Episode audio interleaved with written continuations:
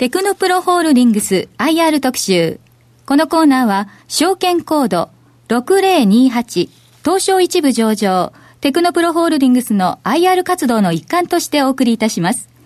ご出演は、テクノプロホールディングス株式会社代表取締役社長兼 CEO、西尾康二さんです。よろしくお願いいたします。よろしくお願いします。よろしくお願いします。えー、まずは業績面ということでお話をお伺いしたいんですけども、えー、2019年6月期、半期決算、上期終わりましたけども、ここについてお話を頂戴できますでしょうか？はい。えー、今年度はあの2018年度からスタートいたしました中期計画の2年目に当たるわけでございますが、まあ、公表しております今年度の予想数字はですね、えー、中期経営計画の3年目の数字とほぼ同じとい。うことになっておりまして、はい、まあ、気象には実は少し背伸びした数字かなとい。うふうに思っておりましたんですが、はい、まあ、6ヶ月終わったところですが、まあ、採用活動がですね、今年も大変順調に進んでおりまして、えー、想定以上に事業も成長しているかなというふうに思ってます。ということは1年前倒しという印象を持ってますが、そういう感じで進んでそうですね。はい、はい。あの、売上高はですね、えー、具体的に申しますと、701億1400万とい。うことで、はい、前年比26.6%の増収。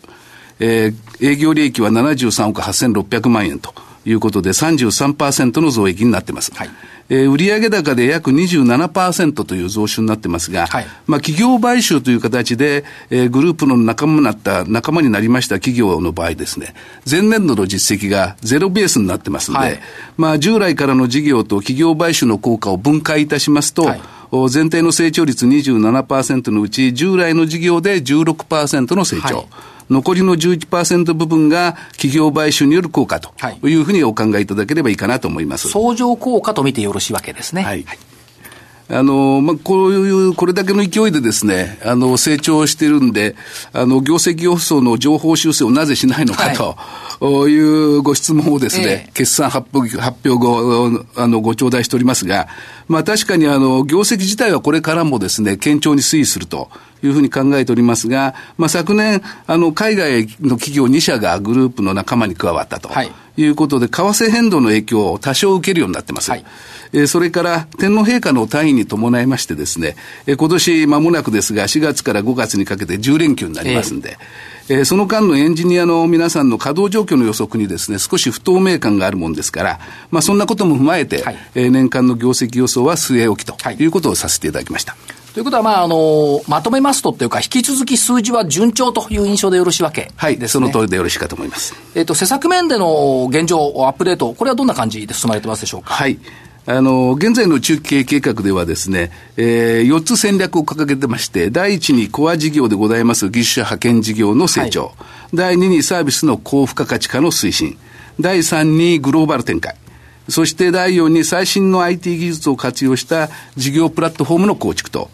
いうことになっています。そして今申し上げたですね、えー、第1から第3の施策を推進する手段といたしまして、まあ、積極的に企業買収、いわゆる M&A を活用すると。いうことで200億円の枠を設定しているわけでございます。チャンスがあれば出ていくと。そうですね。すねはい。はい。ここまでおさらいなんですが、はい、えー、まずはあの、コア事業でございます技術者派遣事業の成長についてですが、まあ世の中ではあの、採用難と言われているわけでございますが、はい、まあ当社グループの場合はですね、応募者も年々増加しておりまして、えー、半年間での中途採用の人数が今年1666名になってます。すごいですね。はい。で、これは、あの、昨年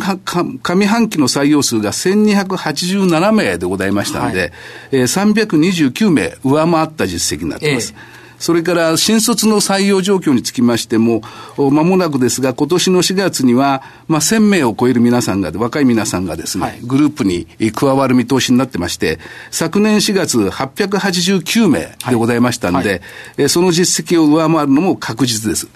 まあ、あの、そういうことで採用が順調に進んでですね、えー、1年で、まあ、この業界での中堅規模の会社が一つできるほどエンジニア数が増えてますんで、まあ、今年度はコア事業の拡大、いわゆる採用代替、はい、えー、という意味でのですね、M&A は、あの、いたしていないというところが正直なところです。1年で中堅規模の会社が一つできるほどのエンジニア数の増加っていうのは、やっぱこれ、あの、採用努力もあるわけですよね。まあ、あの、やはり、うまく採用、私どものですね、リクルーターたちが頑張ってくれてですね、はい、あの、採用活動が順調に進んでるっていうのが、まあ、一番のキーかなと思います。そして学生さんが御社を求める、あるいは中堅の方が、あの、御社を求める気持ちも高まっている。はい。ということですね。はいさて、数字も順調、採用も順調ということですけども、サービスの高付加価値化、あるいはそのグローバル展開、ここについてはいかがでございましょうか？あの、まずですね、あの、提供するサービスの高付加価値化の分野では、M&A を積極的に進めています。はい。あの、今年度はですね、すでに4件の M&A を実施しておりますが、まあ、そのうちですね、特にあの、SAP などの ERP パッケージの導入とか保守に強いですね、MI システムという会社、はい、それから自動車などに搭載されてます電子機器の開発で主流となりつつあります、モデルベース開発という開発手法があるんですけれども、はいこのモデルベース開発の上流工程に特化しまして、技術力が極めて高いエンジニア集団のソフトワークス。はい。そして建物の耐震診断とか、えー、設計管理業務中心の株式会社特オという3つの買収は、まあその典型的なですね、えー、高付加価値化案件と考えています。で、特にあの、モデルベース開発の上流工程に特化したソフトワークスがですね、ええ、まあ、グループの仲間に昨年の11月になったんですが、本当に私嬉しい気持ちでですね、いっぱいになりました。はい、はい。あの、これまでもあの、実は私たちのグループはですね、モデルベース開発のハードやソフトを提供しております、まあ、ドイツの D スペース社との協業を通じましてですね、えー、中流から下流部分のエンジニアを中心に、えー、エンジニアを育成してきて、はい、おります。で、ただですね、特にこの高度な技術力を必要とする、この上流部分にはですね、はい、なかなか進出できなくてですね、まあ、歯がゆい思いをしてたんですけれども、はい。あの、ソフトワークス社のエンジニアが加わったことでですね、開発工程の上流から下流までですね、すべての工程を丸ごと当社で受け受け終える体制ができたかなとい。うふうに思ってまして、はい、えー、この事例などは、まあ、まさにあの、サービスの高付加価値化のですね、えー、典型典型的な事例だかなというふうに思ってます。上流過程がどうしても欲しかった。そして上流が手に入ってきた。一気通過になってきたということですね。はい。はい、私たちのお客さんも大変喜んでいただいてます。いいことですよね。はい。それからあの、グローバル展開という意味なんですけれども、あの、昨年の11月にですね、ロンドン近郊に本社がございまして、メカ系のエンジニアの派遣と人材紹介、はい、えー、これを軸に事業展開しております、オライオンという会社がですね、まあ、グループに加わりました。はい、で、この結果ですね、当社グループの拠点がある国っていうのがですね、もともとからある中国に加えまして、まあ、シンガポール、マレーシア、インド、そして英国と、はい、年々カバーする地域が広がっておりまして、まあ、特にですね、えー、今後はあの膨大な数の IT エンジニアと、それからメカ系のエンジニアもたくさんいるですね、はい、インドが当社グループにとっては非常に重要な拠点なんじゃないかなというふうに考えています。インドが重要になってくると、はい、いうことですね。さて、そういう中で、エンジニアさん、えー、エンジニアさんの育成面での変化、進化、これはございましたでしょうか？まあ、あの、エンジニアの育成という面ではですね、まあ、年々、あの、体制を強化しておりまして、えー、全国4カ所ある研修センター、はい、あそれから、あの、建設の施工管理技術者の育成を目的としましたですね、技術センター、はい。そしてあの全国のですね、主要都市56カ所にあるあのグループがあ持っておりますですね、ウィンスクール、それからまあ e ラーニングとか、はいえー、通信教育、外部研修機関の活用、まあそういったことに加えてですね、えー、特に最近力を入れておりますのが、まあ外部の専門的な技術力を持っている会社とですね、はい、えー、事業提携することでエンジニアのスキル向上を図っているということかなと思っています。はいあの、前回の放送でですね、あの、データサイエンティストとか、はい、データアナリストの分野で、まあ、株式会社アルベルトさんとの協業を通じてですね、はい、年間100名の計画で、まあ、当社のエンジニアをですね、データサイエンティストとして育成したいとい。うふうにお伝えしたわけなんですが、まあ、実績としたいたしましてもですね、ほぼ計画通り、まあ、96名ぐらい、あのー、もう卒業をしておりますと。いうことで、この卒業したエンジニアはですね、本当に多くのお客様から引く手あまたでございまして、えーえー、従いまして、今年度からはですね、えー、データ解析を専門としているあの株式会社アイズファクトリーという会社ともですね、データサイエンティストの育成をですね、えー、開始したところでございます。これ今、世の中の流れっていうのは、その言葉、データサイエンティストという言葉、データアナリストという言葉、もう引く手あまたというイメージを抱いておりますけれども、はい、そこをやっぱりこう育成してきて、最先端をキャッチアップしていく、この流れを続けているということですね。おっしゃる通りです。はいで、あのー、まあ、この2社とですね、まあ、1社だけではちょっと育成が間に合わないもんですから、はい、2社ということにしたんですが、あのー、こういうデータサイエンティストを大量に育成することでですね、まあ、将来的にはちょっと難しくなりますが、データマイニングとかですね、はい、えー、人工知能、統計といったサイエンス分野からですね、はい、えー、の分析アルゴリズムの開発とか、システムへの実装といったですね、はい、エンジニアリング領域までですね、まあ、すべてのサービスをですね、お客様にテクノプロが提供することが可能なのじゃないかなと。いうふうに考えてます。これどうでしょう？ソフトからハードまでというイメージでしょうか？いや、あの、ソフト中心で。ソフト中心のエンジニアリングのところですね。はい、失礼しました。それから別の取り組みでございますとですね、はい、あの、昨今、まあ、サイバーセキュリティが、あの、経営上の重最重要課題の一つになっているとい。うわけでございますけれども、はいあの、経済産業省の見通しではですね、2020年には、まあ、日本全体で、えー、約20万人の情報セキュリティの担える人材が不足するということになってますし、えー、確かにお客様からのですね、ニーズも年々、えー、高まってます。はいまあ、そういったですね、社会のニーズがございますんで、私どももですね、えー、情報セキュリティ分野で働けるエンジニアの育成が急務だとい。うふうに考えてまして、あのー、このサイバーセキュリティ面でですね、まあ、世界最高レベルの技術力を持ってます、まあ、イスラエルのサイバージムという会社と提携することでですね、えー、当社グループのエンジニアに対して、えー、サイバーセキュリティについてのですね、実践的なトレーニングも今年度開始したところでございます。イスラエルの会社ってこの分野強いんですよね。はい。もう常に、あの、イスラエルの会社っていうのはですね、あの、常に、あの、外からサイバー攻撃を受けてますし、はい。はい、かつ、あの、軍事技術が発達してますので、まあ、そういう意味で非常に、はい、あの、なんていうんですか、スキルが高いというふうに考えます。破られないサイバーセキュリティというイメージがありますですね。はいそして、えっ、ー、と、中期経営計画については、本当に順調に進捗されているなということは分かったんですけれども、やや長期的な観点からの課題、はい、あるいは今後の取り組みという点では、社長、どのようにお考えでしょうか？まあ、あので3つぐらい考えていまして、はい、あのまあ、基本的にまずあの当社のグループの基本方針としてはですね、えー、売上高、利益、利益率、そしてあの EPS ですね、あの一株当たり利益、はい、まあ、これを持続的に成長させるということなんですけど、そのために一番大切なことはですね、えー、企業の社会的な存在意義だとい。うふうに思ってます。はいあの、社会的に存在意義のなくなった会社はですね、消滅するしかないとい。うふうに私は、あの、常に社員にも語りかけてるわけなんですが、はい、あの、当社グループの社会的存在意義はですね、まあ、日本企業の国際競争力の、まあ、維持強化というために必要な技術開発、それから研究開発を側面から支える仕事だというふうに思ってます。はい、もうこれあの多分桜井さん耳たこかなと思ってるんですけど。これはもう会社は必要不可欠でなければいけないというこういうことですよね。はい。はい、で、あの、お客様からのですね、技術開発に関わるあの、アウトソーシングのニーズっていうのはですね、高まる一方ですから、はいまあ、このニーズにしっかり対応するためにもですね、あの、日本で不足している技術分野の人材の育成と、それに合わせてグループに在籍するですね、すべてのエンジニアの技術スキルの向上努力を続けていかなくちゃいけないというふうに思ってます。はいあの、グループ内の教育研修体制の強化とかですね、えー、日本に圧倒的に不足している分野で活躍できるエンジニアの育成などはですね、まさにこの一環として実施していますし、まあ私としてはですね、これが事業の根幹だというふうに考えています。はい、それから、あの、2番目なんですが、お客様の技術に対するニーズというのはですね、まあ、派遣事業だけではないと。はい例えば、まあ、請負開発というのがその典型ですし、最近はハイスキルの技術者の人材紹介のニーズも高まっています。それから教育研修事業とか、技術コンサルの事業もスタートさせました。はい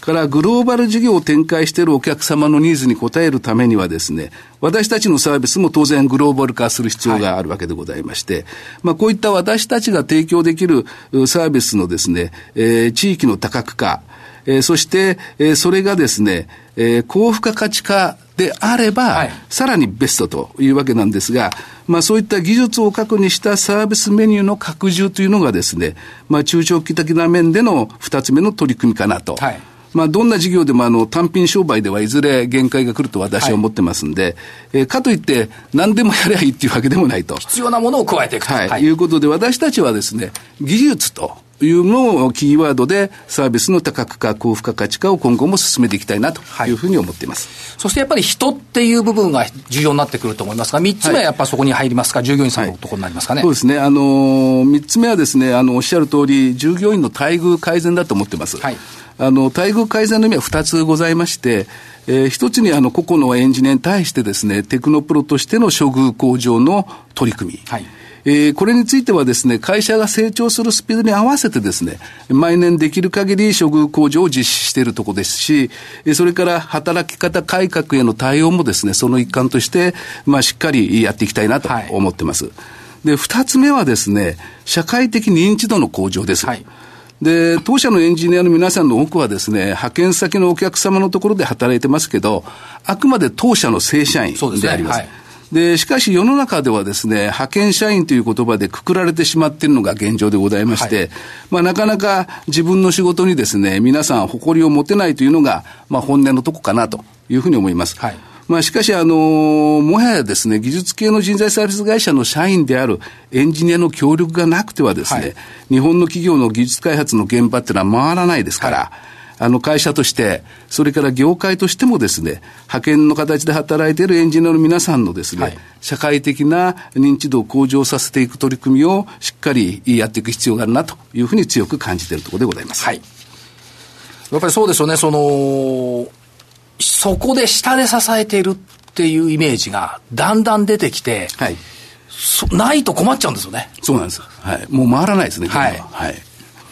で、まあ、今、あの、お話ししたようなですね、3つが私たちがですね、中期、中長期的に実現したい方向性なんですけれども、まあ、今お話した考え方をもとにしましてですね、えテクノプログループとして、まあ、優先的に取り組むべき経営上の重要課題というのを昨年定めました。はい、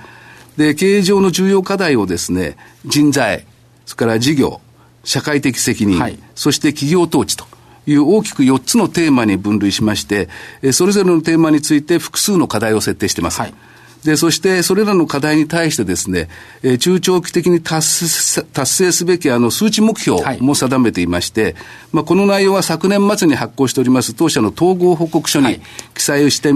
おりますので、まあ、ぜひとも当社のホームページからあの一度閲覧していただければありがたいなと思います。統合報告書はぜひご覧いただきたい。一度ご覧いただきたい。はい。と思います。ですよね。よろしくお願いします。はい。さて、前回の放送を聞いていただいた方々から、業績好調の秘訣を知りたい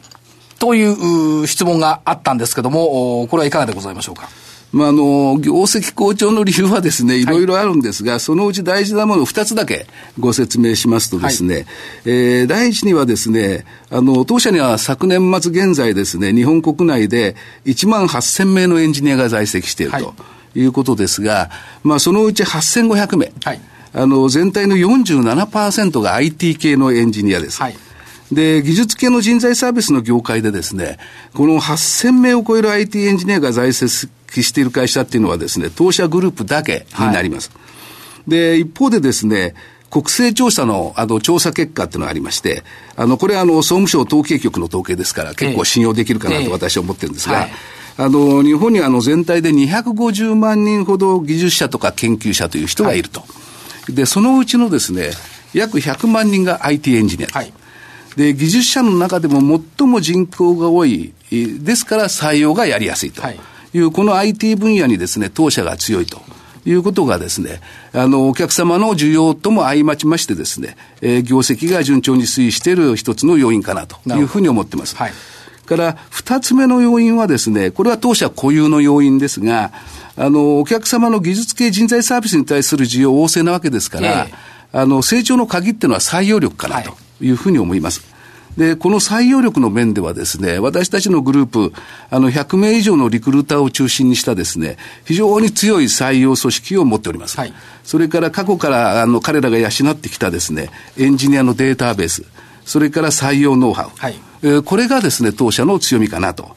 で、特にあの、昨今はですね、人手不足で、売り手市場ですから、はいあの、採用する上で非常に大事なポイントはですね、内定するかどうかの判断っていうのを迅速にできるかどうかだと。いうふうに思ってまして、まあ、これがしっかりできているということが、まあ、大きな要因かなというふうに思ってます。やっぱりスピード感も重要だっていうこと、ね、そうですね。スピード感が非常に大事になってきてます、ね、はい。はい。さて、株価面ちょっとお伺いしたいんですけども、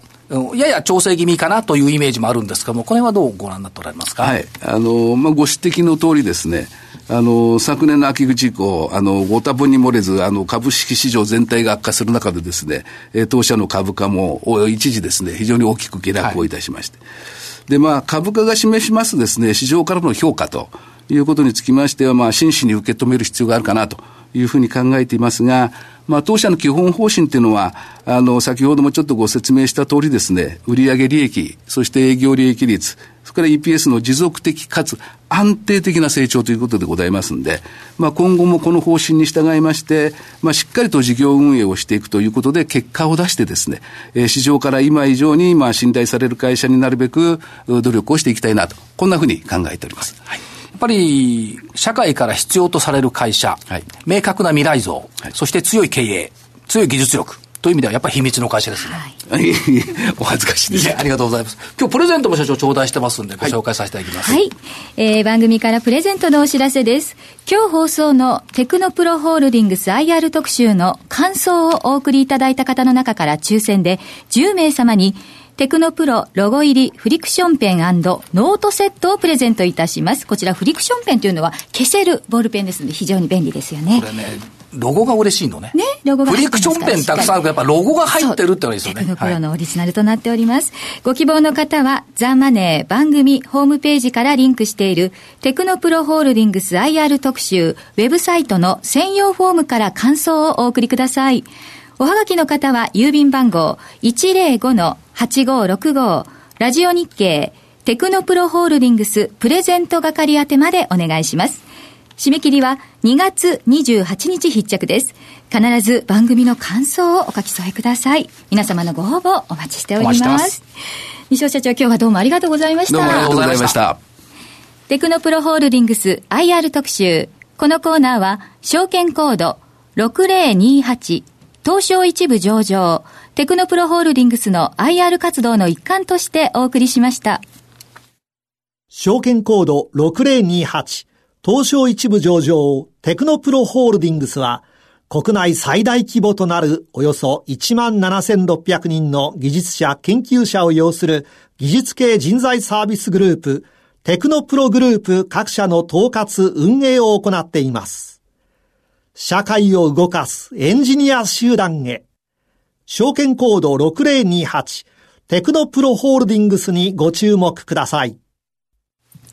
さて、今日はテクノプロホールディングス IR 特集ということで。今のプレゼントのところもう一回言ってくれます？はい、非常に素敵なノート、ね、これ、フリクションペン欲しいなと私も思ってるんで、応募しようかなと思うんですけど。非常に便利ですので、ぜひ。ノートもあるんだよね。うん、あの、はい、ハードカバーになっていて、とても立派なノートです。はい、ぜひ皆さんご応募いただきたいと思います。こちら、抽選で10名様に、テクノプロロゴ入りフリクションペンノートセットプレゼントいたします。ご希望の方は、ザ・マネー番組ホームページからリンクしているテクノプロホールディングス IR 特集ウェブサイトの専用フォームから感想をお送りください。おはがきの方は郵便番号105-8565ラジオ日経テクノプロホールディングスプレゼント係。郵便番号105-8565ラジオ日経テクノプロホールディングスプレゼント係までお願いします。締め切りは2月28日必着です。番組の感想をお書き添えください。よろしくお願いいたします。